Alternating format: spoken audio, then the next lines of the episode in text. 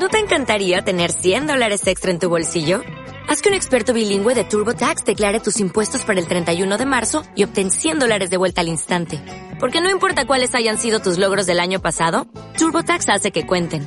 Obtén 100 dólares de vuelta y tus impuestos con 100% de precisión. Solo con Intuit TurboTax. Debes declarar para el 31 de marzo. Crédito solo aplicable al costo de la presentación federal con TurboTax Full Service. Oferta sujeta a cambios o cancelación en cualquier momento.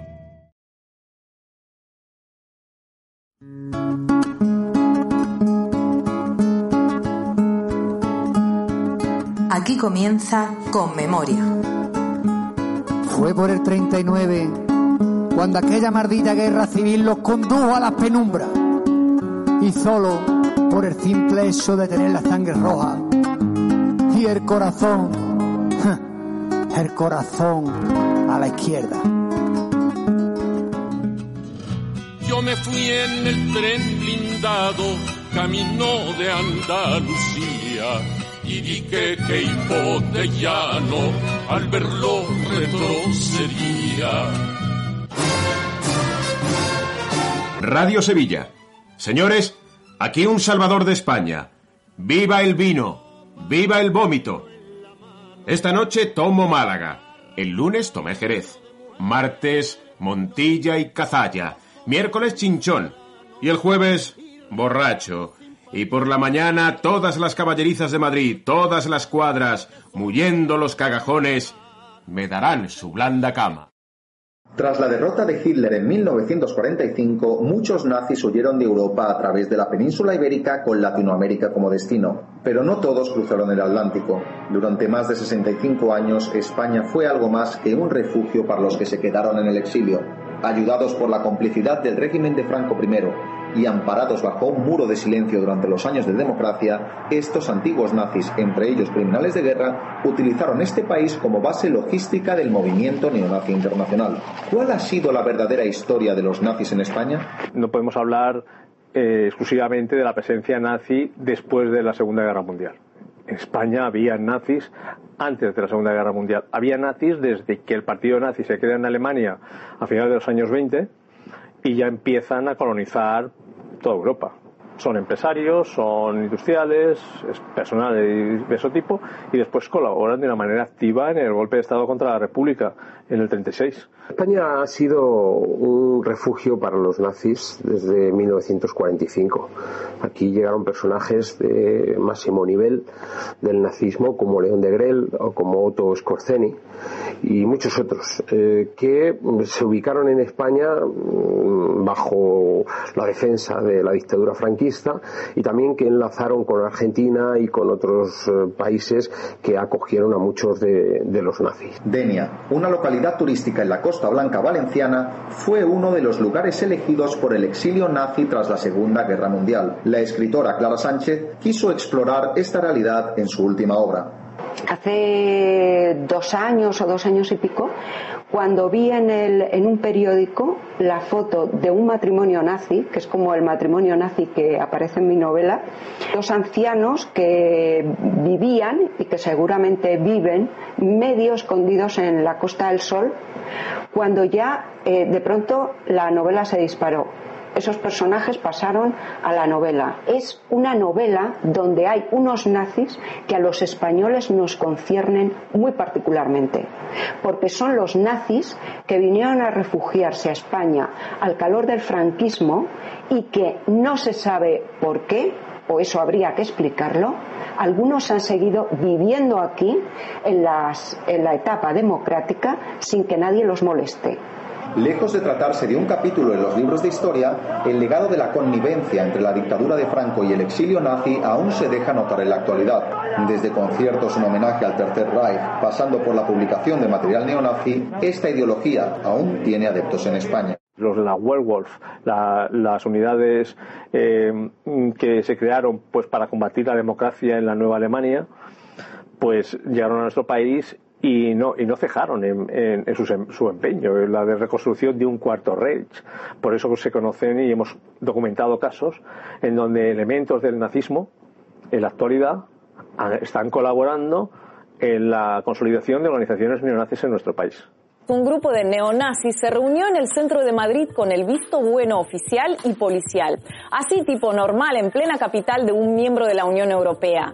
Ah, bueno, a saber quiénes serían esos que llamas nazis, Ina, porque ahora le dicen nazi a cualquiera que se atreva a criticar a un inmigrante o una mujer, dirán algunos. No, cuando digo nazis me estoy refiriendo a nazis, de los de toda la vida, de los de brazo en alto, esvástica y discurso nazi, de los que les preguntas si son nazis y te responden que sí. No sé si estoy siendo clara.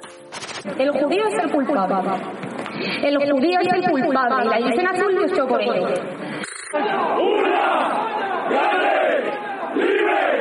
¡Arriba España! Porque el fascismo es alegría, camaradas. La concentración se organizó para homenajear a la División Azul, la legión de voluntarios organizada por Franco para ayudar a Hitler a invadir la Unión Soviética. El evento fue permitido por las autoridades locales casi como si se tratara de un inofensivo desfile de carnaval, tal vez por las fechas, quién sabe. Y la policía no intervino en ningún momento para prevenir, impedir o interrumpir esa especie de greatest hits de los delitos de odio que tuvieron lugar durante el acto. Un fantasma recorre España y no es precisamente del comunismo. El franquismo terminó, pero en el país se reeditan estampas del pasado como si la historia no hubiera dejado lecciones. La exhumación del dictador español Francisco Franco dejó para el recuerdo todo tipo de manifestaciones en apología no solamente a la falange española, sino al eje nazi-fascista en general ante la mirada impúdica de la mayoría de los medios de comunicación y autoridades. Muchos se preguntaron entonces cómo era posible que se permitiera alabar en público a un dictador cuyo régimen de carácter fascista se estableció en gran parte gracias a la ayuda de Hitler y Mussolini, según denunció en su momento la ONU. La respuesta está en el Código Penal español. No se castiga la muestra de simbología fascista, sino la acción de incitar al odio en sí. Parece un juego de palabras, pero es precisamente la forma en la que diseñó esta cuestión en 2013 un ministro de Justicia cuyo suegro perteneció al círculo cercano de Franco y en cuyo funeral se hizo gala de las más fervientes convicciones falangistas. El peligro llega cuando de la simbología se pasa al discurso y del discurso a las acciones. Es por ello que en otras naciones europeas como Alemania, Suecia, Italia o Austria se prohíbe expresamente el saludo nazi y todo tipo de expresión relacionada. Y es por ello también que el Parlamento Europeo aprobó en 2018 una resolución que solicita la ilegalización de entidades que exalten este tipo de dictaduras, pero en No parecen darse por enterados. El país ibérico tiene su fundación Francisco Franco, que incluso ha sido financiada con dinero público. Detengámonos por un momento a pensar lo que supondría que Alemania permitiera instituciones en honor a Hitler o Italia a Mussolini. Aún más difícil sería imaginar que en Argentina Jorge Rafael Videla, conocido como el Hitler de la Pampa, hubiera contado con un mausoleo público construido a base de trabajo esclavo de presos políticos para que sus fieles acudieran a rendirle tributo después de muerto. O que la justicia chilena hubiera pasado por alto del todo las tramas de corrupción y apropiación indebida por parte de la familia Pinochet. Pero, ¿por qué en América Latina se pudo juzgar a dictadores y se admitieron a trámite las denuncias de las víctimas y en España no es así? Para entender esto hay que remontarse a esa llamada transición a la democracia en la que el jefe de Estado que sucedió al dictador fue nombrado a dedo por el propio dictador. Sus ministros pasaron a ocupar cargos políticos o a dirigir empresas en la democracia y ni siquiera los medios de propaganda se molestaron en cambiar de discurso. Todo ello quedó legitimado con una ley de amnistía en 1977 que impide juzgar los delitos cometidos durante ese periodo. Tan poco ha hecho la justicia española por las víctimas del franquismo que ha sido el sistema judicial argentino el que ha tenido que abrir la única causa en el mundo por este motivo. Investiga delitos como torturas, violaciones, robos de bebés y una larga lista de ataques a los derechos humanos. La jueza del caso se basa en el principio de justicia universal, pero chocan una y otra vez con las trabas del Estado español. La vieja metrópolis recibiendo lecciones de la justicia de la antigua colonia En los últimos 11 años, los tribunales argentinos han imputado a casi 3.000 personas por delitos de lesa humanidad, en su mayoría exmiembros de las fuerzas de seguridad que participaron en la represión ilegal de la última dictadura. De estos, más de 800 fueron condenados y otros 700 están siendo procesados. Con un escenario como este, no es de extrañar que partidos de ultraderecha campeen a sus anchas por el sistema político español con la confianza de quien se sabe totalmente inmune.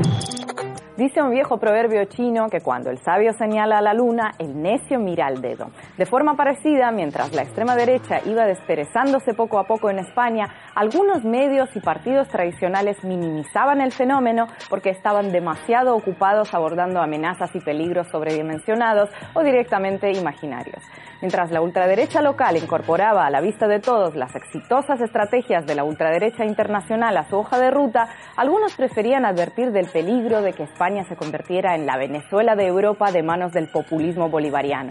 Mientras cada día en el Valle de los Caídos se congregaban más y más nostálgicos de la dictadura y el hecho se trataba como un fenómeno pintoresco de cuatro gatos desubicados, el foco se centraba en la preocupación generada por la invasión de migrantes africanos. Mientras en la red surgían cientos de webs, cuentas y perfiles hechos por españoles para españoles que inundaban Internet con noticias sensacionalistas o falsas que apoyaban la agenda del fascismo, periódicos y comisiones parlamentarias se empeñaban en encontrar la prueba de la injerencia rusa.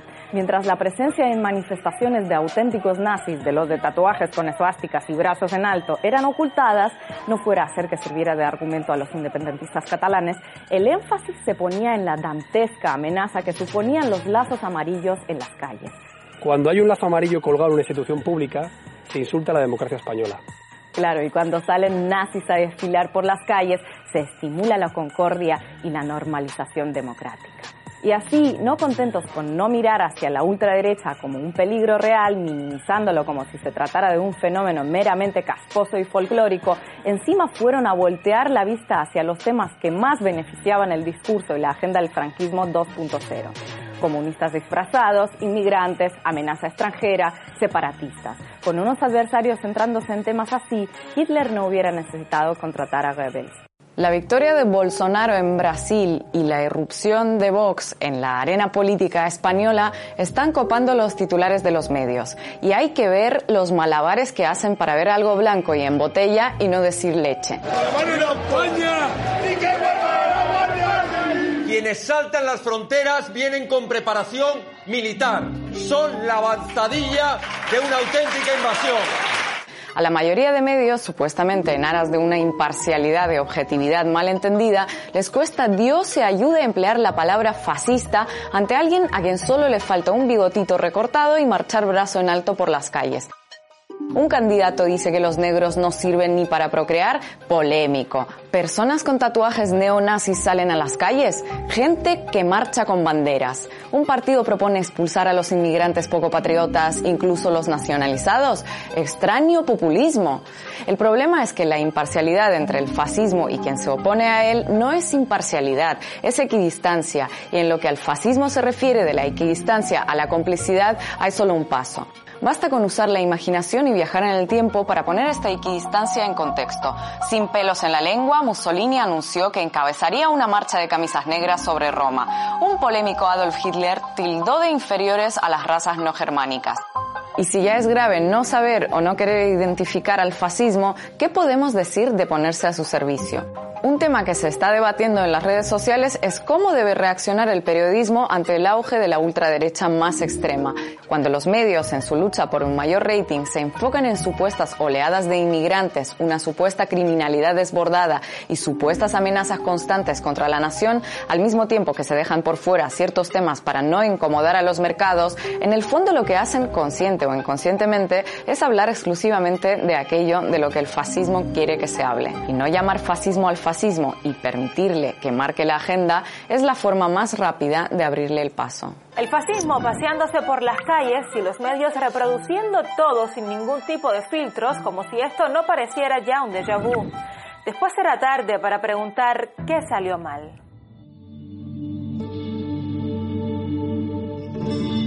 Con Memoria, un programa coproducido con Construyendo Red Pública.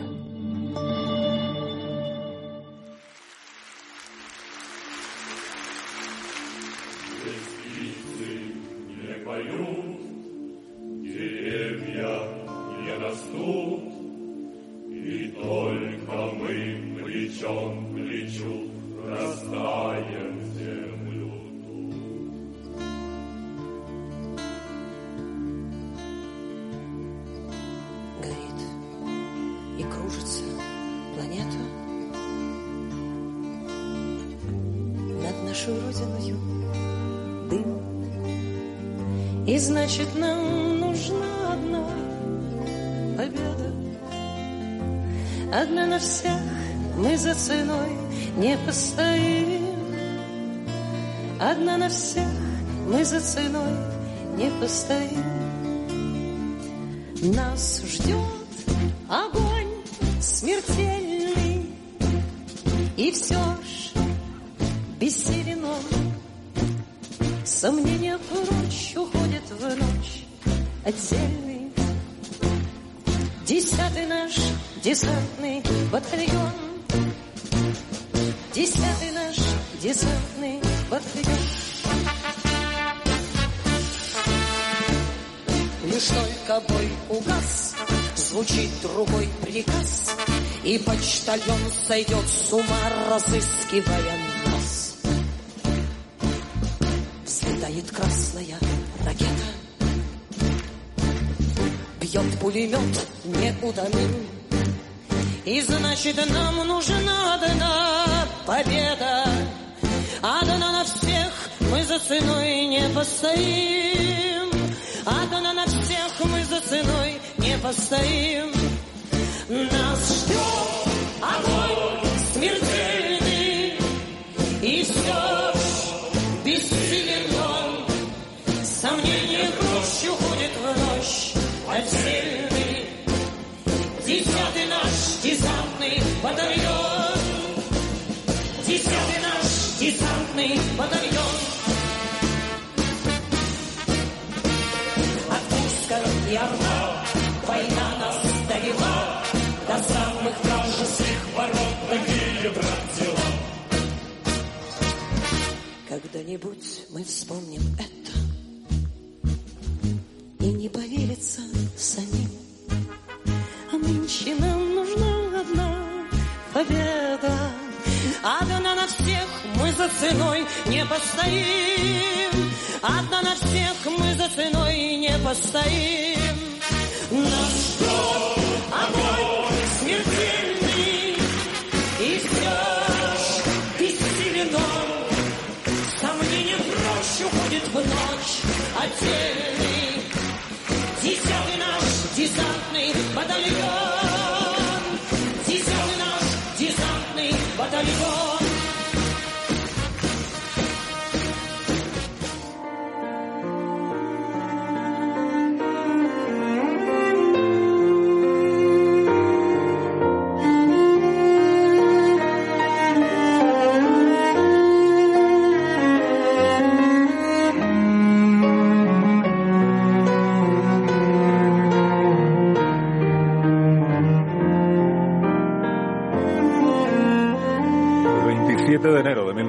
1945, el ejército rojo de la Unión Soviética, en su avance por territorio polaco, llegó hasta el campo de concentración de Auschwitz y liberó a los 7.000 prisioneros que todavía quedaban allí, la mayoría de ellos enfermos. Antes de eso habían sido liberados los campos de Madianek, de Belzec, de Sobibor, de Treblinka, todos ellos en suelo polaco, y después sería el ejército aliado el que llegara hasta Buchenwald y Bergen-Belsen en Alemania. Hoy nos resulta sobradamente conocido lo que sucedió en los campos de concentración. Hay pocos episodios históricos que hayan merecido más investigación, más libros especializados, más documentales y más cine que el Holocausto. Pero hoy les invitamos a situarse en 1945 cuando todo acababa de suceder. Trate usted de ponerse esta mañana en la piel de los europeos que leen o escuchan por vez primera el relato de quienes han accedido empotrados en los ejércitos a esos campos de concentración. Los primeros relatos periodísticos, los primeros testimonios de los prisioneros y los primeros indicios de la dimensión de lo que había ocurrido allí dentro. La primera crónica periodística de la visita a un campo de concentración la firmó Vasily Grossman en Treblinka. La primera información que se publicó fechada en Auschwitz fue de Boris Polevoy en el diario Pravda. El primer corresponsal de guerra que pisó el campo de Belsen fue Richard Dimbleby de la BBC. Las primeras descripciones que conoció la opinión pública, escritas desde el estupor y el espanto por tres periodistas a los que también hoy les presentamos. Mi nombre es Richard Dimbleby. Tengo 32 años. Soy británico. Empecé como periodista en un periódico local de Richmond, que era propiedad de mi abuelo. Desde hace ocho años, ejerzo de reportero de radio para la BBC. Soy corresponsal de guerra y he estado en las playas de Normandía informando del día D. Empotrado en la undécima división blindada, he entrado en el campo de concentración de Berger-Belsen, en Alemania. La BBC se resistió a emitir la información que envié porque dudaba de que las escenas que yo describía con crudeza fueran exactas. Solo cuando amenacé con renunciar al puesto, se emitió la grabación tal como yo la había enviado. Esta es mi crónica. I have just returned from the Belsen concentration camp. Acabo de regresar del campo de concentración de Belsen, que he podido recorrer en jeep durante dos horas en compañía del jefe médico del segundo ejército británico.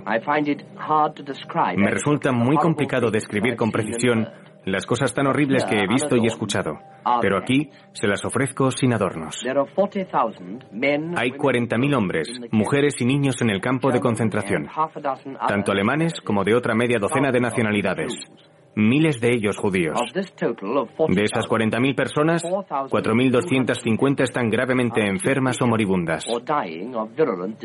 El tifus, la fiebre tifoidea, la difteria, la disentería, la neumonía o las infecciones posparto son frecuentes. 25,000 25.600 personas, tres cuartas partes de ellas mujeres, están además debilitadas por la falta de comida o directamente muriendo de hambre. Solo en los últimos meses, 30,000 30.000 prisioneros han sido asesinados o se les ha dejado morir. Estos son los simples y horribles hechos de Belsen. Pero por horribles que sean, no son capaces de reflejarlo todo. Afuera aún estaban los prisioneros más afortunados, aquellos hombres y mujeres que acababan de llegar a Belsen justo antes de que los liberásemos. Pero más allá de la barrera había una nube de polvo formada por miles de personas moviéndose pesadamente, infectadas por el virus mortal del tifus. Con la suciedad llegaba un olor enfermizo y espeso, el olor de la muerte y la descomposición, la podredumbre y la suciedad. Atravesé la barrera y me encontré metido en una pesadilla. Los cadáveres, algunos de ellos en descomposición, estaban esparcidos por la carretera y por los caminos bacheados. A cada lado de la carretera había barracones de madera oscura. En sus ventanas se veían las caras huesudas de mujeres hambrientas, demasiado débiles para poder salir al exterior, acercándose al cristal para ver la luz del sol antes de morir. Morían cada hora, cada minuto. Vi a un hombre vagando por el camino, aturdido, tambaleándose hasta que cayó. Otra persona que lo había visto le agarró de los pies y lo arrastró a un lado de la carretera, dejándole junto a otros cuerpos que yacían allí. Nadie más hizo nada por él. No dieron aviso ni se molestaron en volver la cabeza. Detrás de los barracones, cuatro jóvenes que habían encontrado un pedazo de comida lo compartían sentados sobre la hierba a menos de dos metros de una pila de cuerpos en descomposición. Dentro de los barracones era incluso peor. He visto cosas terribles en los últimos cinco años, pero nada que se asemeje al espectáculo tan espantoso que había en Belsen. Los muertos y los moribundos mezclados. Avancé entre cadáveres y en la oscuridad hasta que escuché una voz ligera como un gemido. Era de una chica, un esqueleto viviente, imposible determinar su edad. Había perdido casi todo el pelo de su cabeza y su cara era una hoja de pergamino con dos agujeros como ojos. Estiraba su brazo, casi un palo, mientras susurraba. Inglés, inglés, medicina, medicina. La mujer intentaba llorar, pero ni siquiera tenía fuerzas para hacerlo. Hombres y mujeres caídos en el suelo, y alrededor de ellos una procesión de fantasmas vagando sin rumbo. A la sombra de unos árboles se amontonaba una pila de cuerpos. Me acerqué a ellos, tratando de contar cuántos eran. Había quizás unos 150, uno sobre otro, todos desnudos, tan famélicos que su piel amarilla parecía una goma recubriendo los huesos. Algunos de esos pobres seres parecían tan irreales, tan poco humanos, que costaba creer que hubieran vivido alguna vez. Una mujer, turbada hasta la locura, se arrojó a los pies de un soldado británico la misma noche en que la undécima primera división liberó el campo. Le rogó que le diera un poco de leche para el diminuto bebé que tenía entre los brazos. Dejó al pequeño en el suelo y comenzó a besarle las botas. Cuando el soldado, afligido, le pidió que se levantara, Ella le puso el bebé entre los brazos y salió huyendo gritando que tenía que encontrar leche porque sus pechos estaban secos. Cuando el soldado abrió el atillo de trapos, se encontró con un bebé que llevaba días muerto. A medida que fuimos avanzando por el interior del campo, seguimos viendo más y más escenas de horror. Y comprendí que lo más espantoso no son los actos individuales de barbarie que se han cometido en estos campos de las SS, sino cómo se va descomponiendo la civilización cuando los humanos somos encerrados como animales detrás de alambres de espino. El horno estaba en una cabaña del tamaño de un garaje y rodeado por una pequeña empalizada. Le pregunté al sargento que había estado a cargo de un grupo de las SS.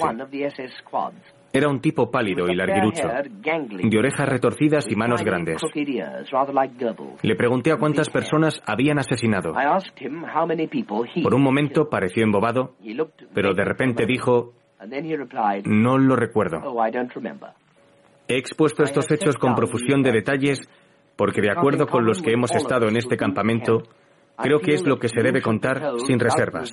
Exactamente lo que está ocurriendo aquí. Cada una de las cosas que he contado ha sido verificada. Pero hay una cosa, la más horrible de todas, que me he dejado para el final. En uno de los extremos del campo de Belsen hay una fosa del tamaño de una cancha de tenis. It's 15 feet deep. Tiene cuatro metros y medio de profundidad y en una de sus paredes se apilan los cadáveres desnudos que han ido arrojando uno encima del otro. Nuestros médicos han examinado algunos de los cuerpos encontrados allí y que presentan una larga hendidura aparentemente realizada por alguien con conocimientos quirúrgicos. They made inquiries. Han indagado y han descubierto que en el frenesí de la hambruna, algunos de los habitantes de Belsen habían cogido los cadáveres de sus compañeros presos y les habían quitado la única carne que les quedaba. Permítanme agregar a esta historia solo mi certeza de que se está haciendo todo lo que un ejército puede hacer para salvar a estos hombres, mujeres y niños. Y que aquellos oficiales y hombres que han visto estas cosas han regresado del campamento con una rabia y con una ira que nunca antes había visto en ellos. To an anger such as I have never seen in them before.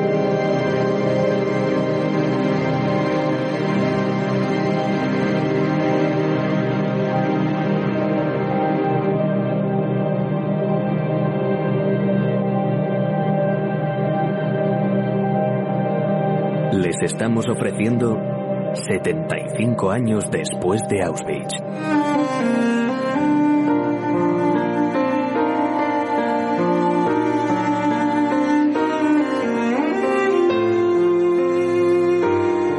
Mi nombre es Boris Polvoy, o así es como firmo mis crónicas. Tengo 37 años. Nací en Moscú y empecé a trabajar como periodista hace ya 17. Presto servicio en el Ejército Rojo con el grado de teniente coronel, y eso me permite informar desde el frente a los lectores del diario Pravda. Actualmente avanzamos hacia Alemania a través de Polonia. Hace cinco días entramos en el complejo que los alemanes llaman Auschwitz, un cuartel del ejército polaco reconvertido en campo de prisioneros. Esta es mi crónica.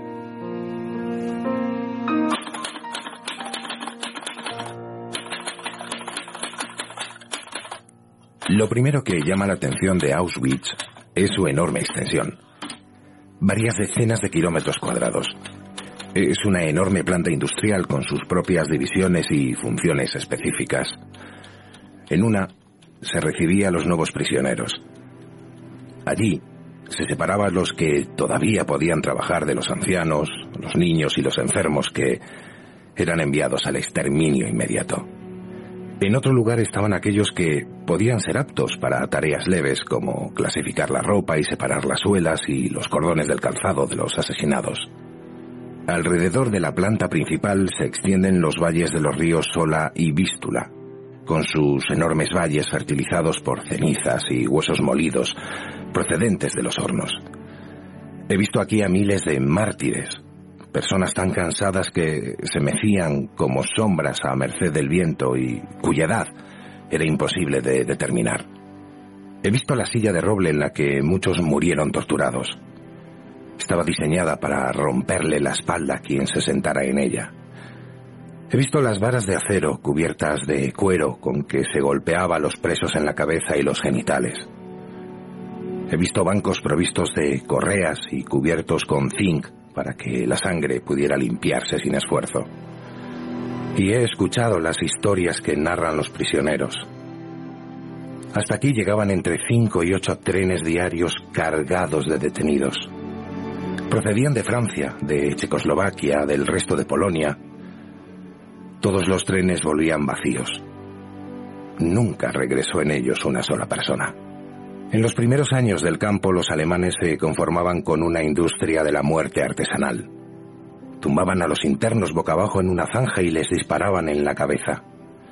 Cuando los cuerpos ya cubrían todo el suelo, las siguientes víctimas debían acostarse sobre los cadáveres antes de recibir el disparo.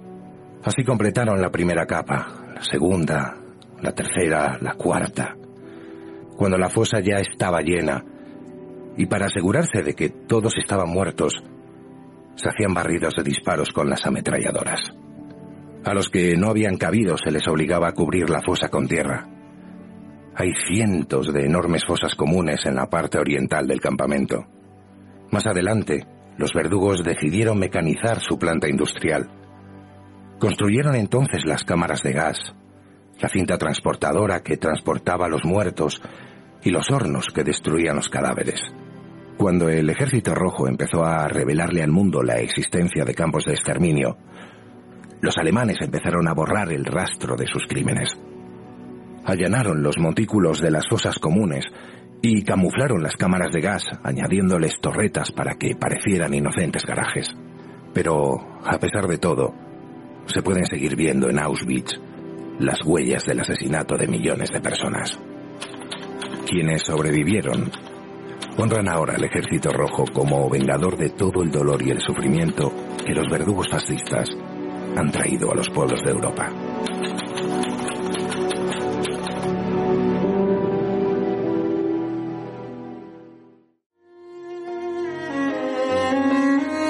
El primer juicio que sentó en el banquillo a responsables del holocausto no se celebró en Nuremberg, sino en Luneburgo, la ciudad del norte de Alemania.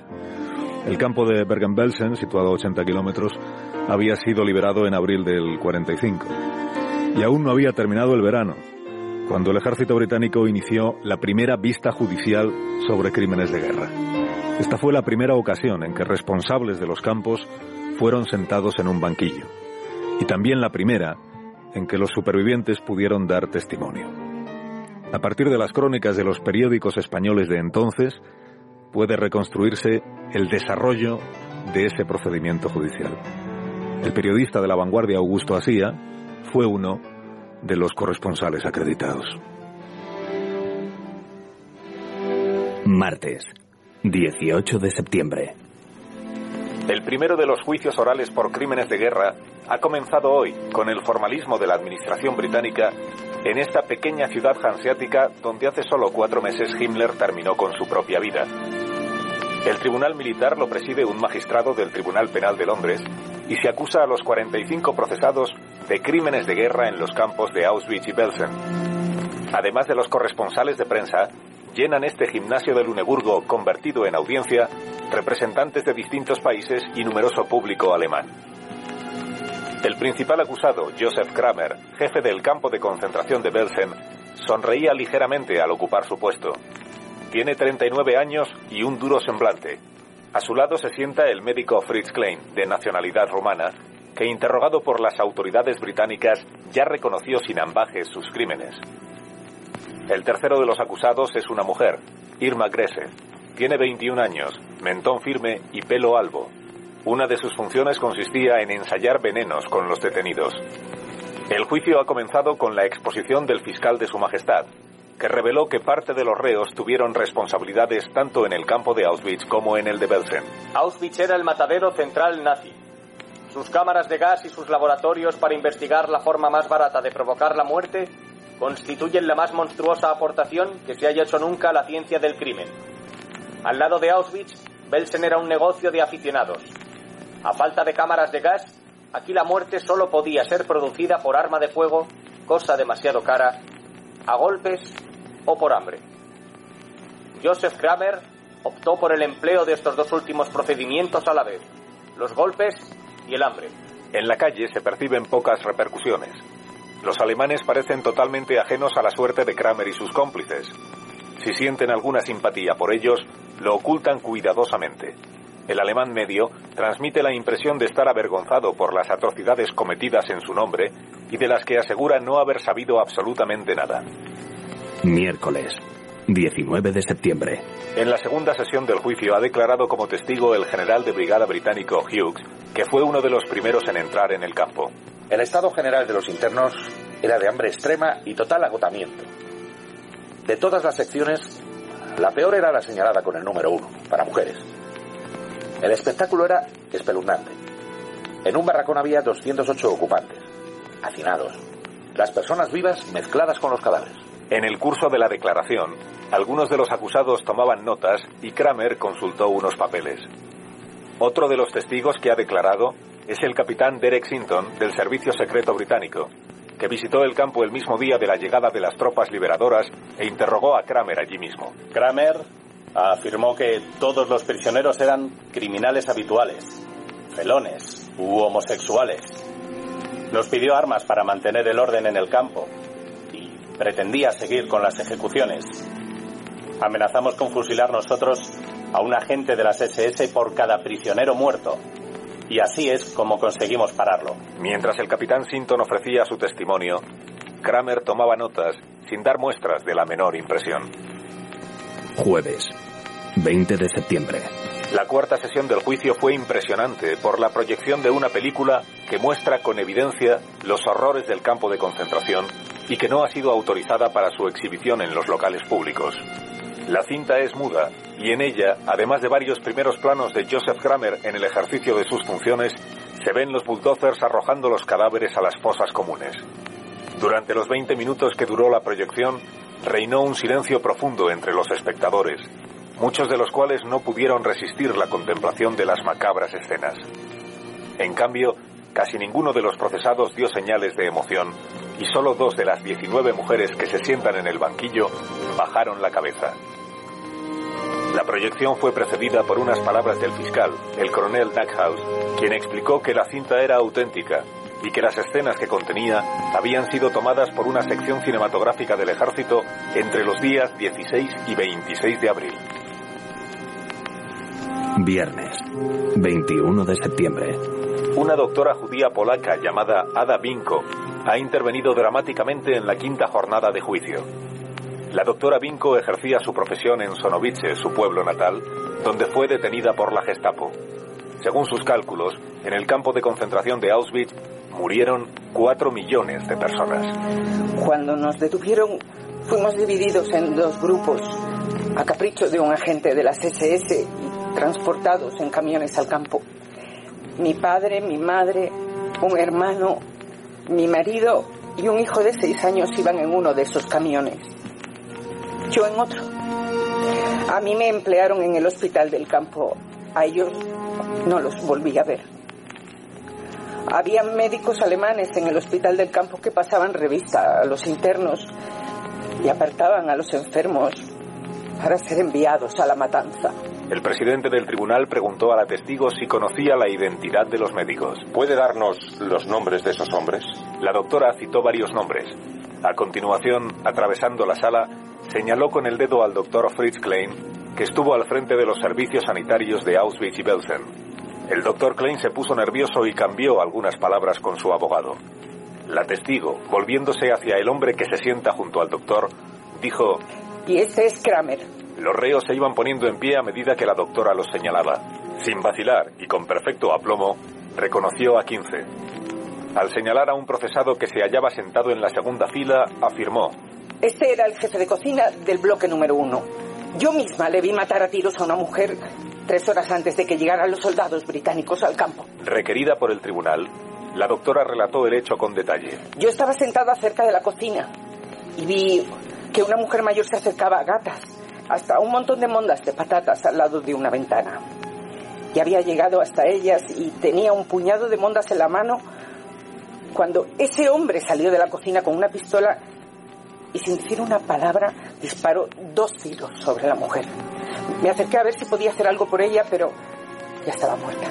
El tribunal aplazó sus sesiones en Luneburgo para trasladarse con los acusados al propio escenario de sus crímenes en el campo de Belsen. Sábado, 22 de septiembre. Irma Grese, la principal procesada, apareció en la sala de audiencia con los ojos enrojecidos por el llanto. Es la primera vez que se observa este detalle y llamó poderosamente la atención. Cada mañana los procesados son conducidos a la audiencia en tres camiones abiertos precedidos por un carro blindado. Es frecuente que grupos de personas los abucheen. A una niña de unos siete años que curioseaba entre la muchedumbre, le pregunté que por qué había tanta gente. Me dijo, es porque dentro van hombres malos que mataban de hambre a muchas personas y ahora los llevan a la cárcel. Los niños son la única nota alegre y optimista que puede descubrirse hoy en Alemania. Enjambres de niños enracimados alrededor de los soldados británicos que han aprendido ya palabras y frases inglesas. Lunes, 24 de septiembre. Con un nuevo incidente dramático comenzó la séptima jornada del juicio. La judía polaca Sofía Litvinska se desmayó en plena sala después de lanzar sobre el procesado Hosler la siguiente acusación. Este asesino es responsable de la muerte de innumerables personas. Acto seguido se desplomó en el suelo y tuvo que ser auxiliada por los miembros del tribunal. Repuesta de su desmayo, continuó su declaración. Me detuvieron en Lublin el 19 de mayo de 1940 por ser judía. Mi marido no era judío, sino teniente del ejército polaco. También fue detenido y enviado, como yo, a Auschwitz. El fiscal quiso saber si el marido había fallecido. ¿Murió su marido en el campo de concentración? Sí, todos nosotros hemos muerto en Auschwitz. Sofía Litvinska siguió diciendo que en la Nochebuena de 1941 se rompió una pierna cuando transportaba una caja de víveres. Fue enviada al hospital y allí pudo ser testigo de lo que llama la selección. Se ordenaba a las internas que se levantaran de sus catres sin ropa y que pasaran por delante de Hosler. Las que no podían andar eran apartadas rápidamente. También las que les parecían feas o demasiado flacas. En una de aquellas elecciones yo misma fui apartada. Al día siguiente, desnudas, nos llevaron en camiones hasta otro edificio. Me hicieron entrar en una sala como de duchas. Se veían toallas colgando, e incluso espejos. Ahí se oían gritos y llantos. Se llamaban unos a otros, enloquecidos. ¿Estaban cerradas las puertas de esa sala? No lo sé, no me fijé. Nunca pensé que tendría que hablar de ello ante un tribunal. El fiscal le solicitó que continuara su relato. Empecé a toser y me caían lágrimas de los ojos mientras me angustiaba esa sensación de asfixia. No me di cuenta de lo que les pasaba a los demás. Lo que recuerdo es que oí pronunciar mi nombre. Levanté el brazo y noté que alguien me sacaba de allí. Fuera me esperaba Hosler con una motocicleta. Me montó en ella, me envolvió en una manta y me llevó al hospital, donde estuve seis semanas.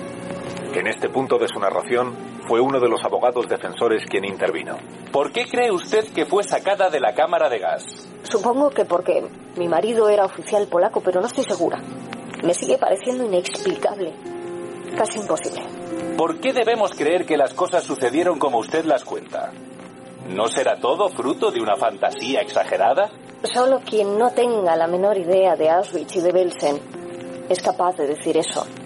Lo que yo he visto Y lo que yo he contado podrían contarlo millares de personas. Somos nosotros los que hemos padecido estos horrores. No es usted quien decide lo que ocurrió.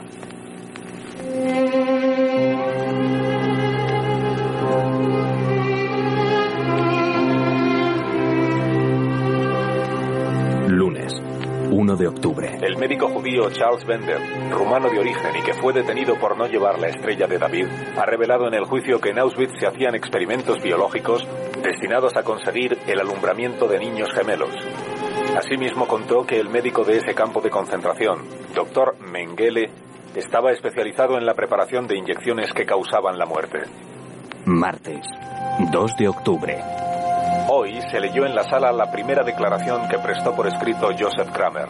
Con semblante grave, este fue leyendo las 30 hojas escritas a máquina que redactó antes de comenzar el juicio y que un intérprete fue traduciendo al inglés. Su escrito constituye la primera versión alemana que se escucha de la vida en los campos de concentración. Cuando los aliados tomaron el control del campo de Belsen, yo sentí una gran satisfacción. Había hecho todo lo que había podido para poner remedio a las duras condiciones en que vivían los prisioneros, pero las circunstancias eran adversas. Cuando empecé teníamos 15.000 internos, pero en pocos meses ya eran 22.000. Yo inspeccionaba el campo todos los días y me preocupaba por la situación de las personas. Todas recibían tres comidas al día y se les ofrecía café siempre que era posible. No es cierto que se desnudara a las mujeres para enviarlas a la muerte. Se las reconocía para determinar cuáles estaban enfermas y no hacerlas trabajar. Nadie fue fusilado, ahorcado, apaleado o herido. No hubo gaseamientos en Auschwitz mientras yo estuve allí destinado. Todas las crueldades que se me atribuyen son falsas. Las muertes eran naturales. Se incineraban los cuerpos y se enviaban las cenizas a los padres. Miércoles, 3 de octubre. Ha comenzado la lectura de las 100 declaraciones juradas que supervivientes de los campos han aportado al Tribunal de Luneburgo. Una de las declaraciones dice que la costumbre favorita de Irma Grese era apalear a las mujeres con un grueso bastón, hasta que caían al suelo y pisotearlas luego hasta que sangraran. Otro testimonio detalla la utilización de prisioneras en Auschwitz para experimentos de vivisección humana. Durante la lectura, Joseph Kramer perdió su sonrisa habitual y permaneció casi todo el tiempo con el rostro cubierto por las manos. Jueves, 4 de octubre. La Fiscalía de Su Majestad ha convocado nuevos testigos para confirmar los testimonios principales. Peter Lenar Makar, médico polaco que estuvo interno en Belsen, declara que 500 prisioneros murieron el verano del 44 a consecuencia de unas inyecciones que les aplicaban los alemanes. Las inyecciones eran de un líquido que olía a gasolina, y debía de serlo, porque algunos reclusos lo utilizaban para llenar los encendedores. El líquido se inyectaba bajo el corazón y las víctimas morían entre espantosos dolores. ¿Recuerda quién ponía las inyecciones? Sí, señor. Un criminal profesional llamado Rother, que estaba interno y se llevaba bien con los alemanes, y que terminó ahorcado por sus compañeros de barracón. Sábado, 6 de octubre. En un giro inesperado, el tribunal ha escuchado una declaración adicional leída por Joseph Kramer que contradice algunos de los puntos de su primer testimonio. Anteriormente, dijo que nunca tuvo noticia de la existencia de cámaras de gas. Ahora afirma que sí las vio y que las órdenes de gasear internos procedían directamente de Berlín e iban firmadas por un ayudante de Himmler. Lunes, 8 de octubre. El abogado que defiende a Joseph Kramer, comandante Winwood, solicitó al tribunal interrogar al procesado y le fue concedido. Antes, expuso el abogado la línea principal de su defensa, la obediencia debida. Joseph Kramer pertenecía al Partido Nacional Socialista. Este partido estaba en el poder en Alemania. Era miembro de las SS y estaba sometido a su disciplina. Kramer ha sido calificado como la bestia de Belsen, pero más bien debería llamársele el testaferro de Belsen, testaferro de Himmler y de todo el régimen nazi. Acto seguido comenzó el interrogatorio. El procesado abandonó los bancos de los acusados y ocupó el estrado de los testigos. ¿Por qué declaró usted que no tuvo noticias de las cámaras de gas y luego afirmó que sí existían? En mi primera declaración me sentía aún ligado al juramento de obediencia a Hitler.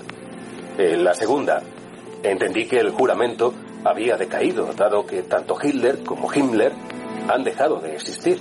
Se le acusa de dejar morir de hambre a los internos en Belsen. No es cierto. La culpa de que el pan no llegara fue de los bombardeos aliados. Se interrumpió el suministro cuando empezaron las incursiones de aviones americanos. ¿Sostiene usted que el problema principal de Belsen fue el exceso de internos? ¿Por qué no informó a Berlín para que no siguieran enviando presos? Sí lo hice. Himmler respondió a mis peticiones de ayuda enviando 30.000 prisioneros más. Se han escuchado en esta sala acusaciones muy graves contra usted. Maltrato, ejecuciones, muertes por su propia mano. Nada de todo eso es cierto. Es producto de la fantasía de los internos. Seis horas y media duró la declaración. Muchos exprisioneros de los campos asistieron a la sesión para escuchar a Kramer. El tribunal dejó que el procesado hablara ampliamente sin la menor interrupción.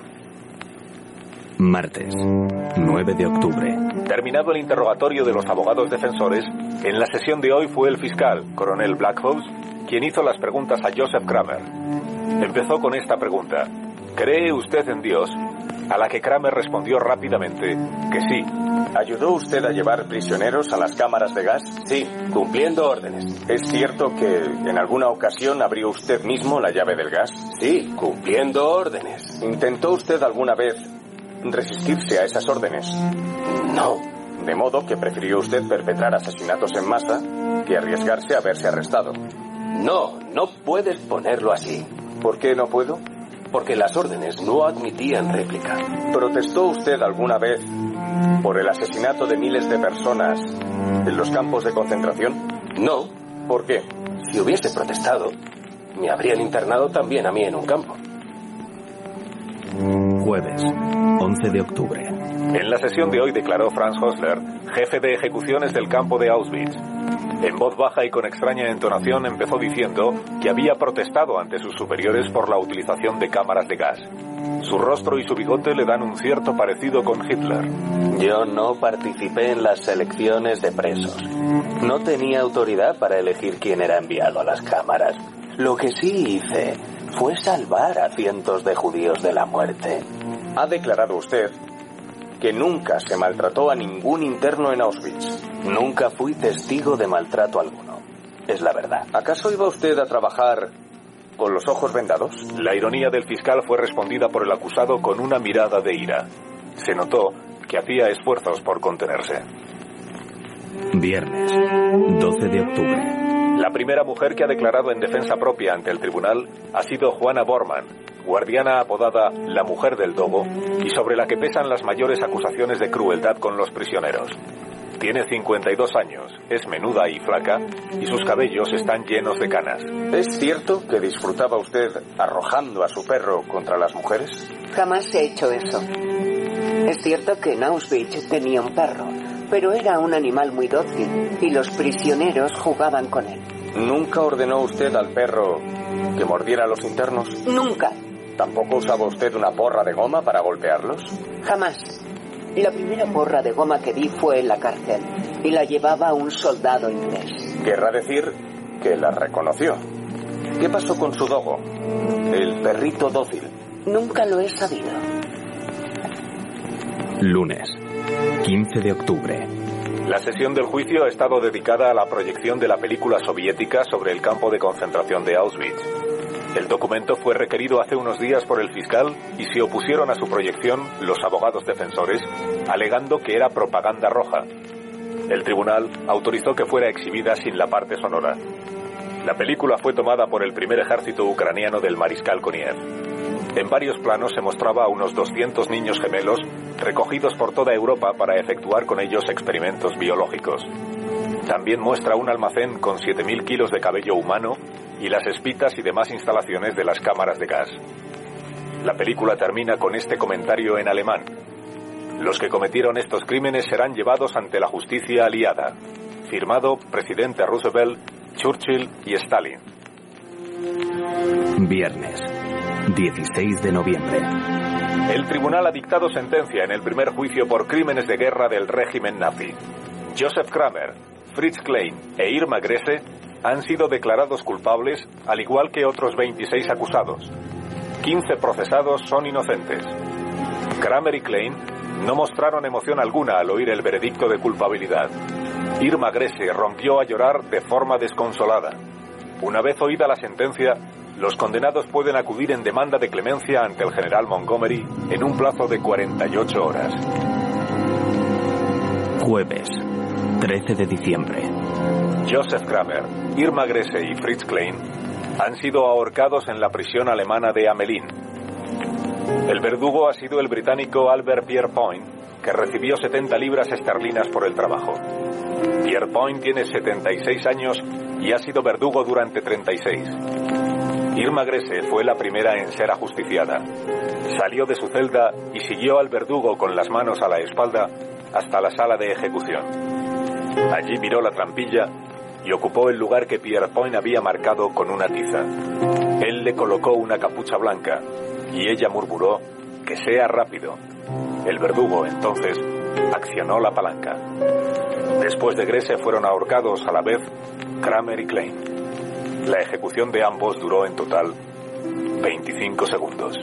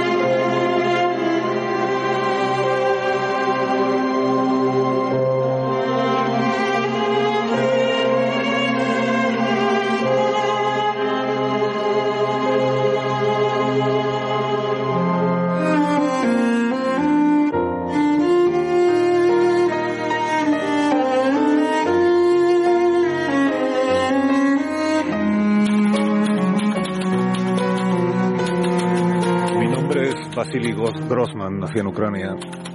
Tengo 40 años y me he alistado como periodista en el Ejército Rojo. Estuve en la batalla de Kiev y en Stalingrado. He escrito sobre las matanzas cometidas por los alemanes en mi tierra ucraniana. Ahora estamos liberando Polonia. Aquí hemos entrado por vez primera a dos campos de internamiento. Los nazis, al saber de nuestro avance, intentaron destruirlos. En Madianek solo tuvieron tiempo para eliminar el crematorio. En Treblinka, los guardianes mataron y sepultaron a todos los presos antes de tirarlo todo abajo. Hoy hemos llegado a este campo. Esta es mi crónica.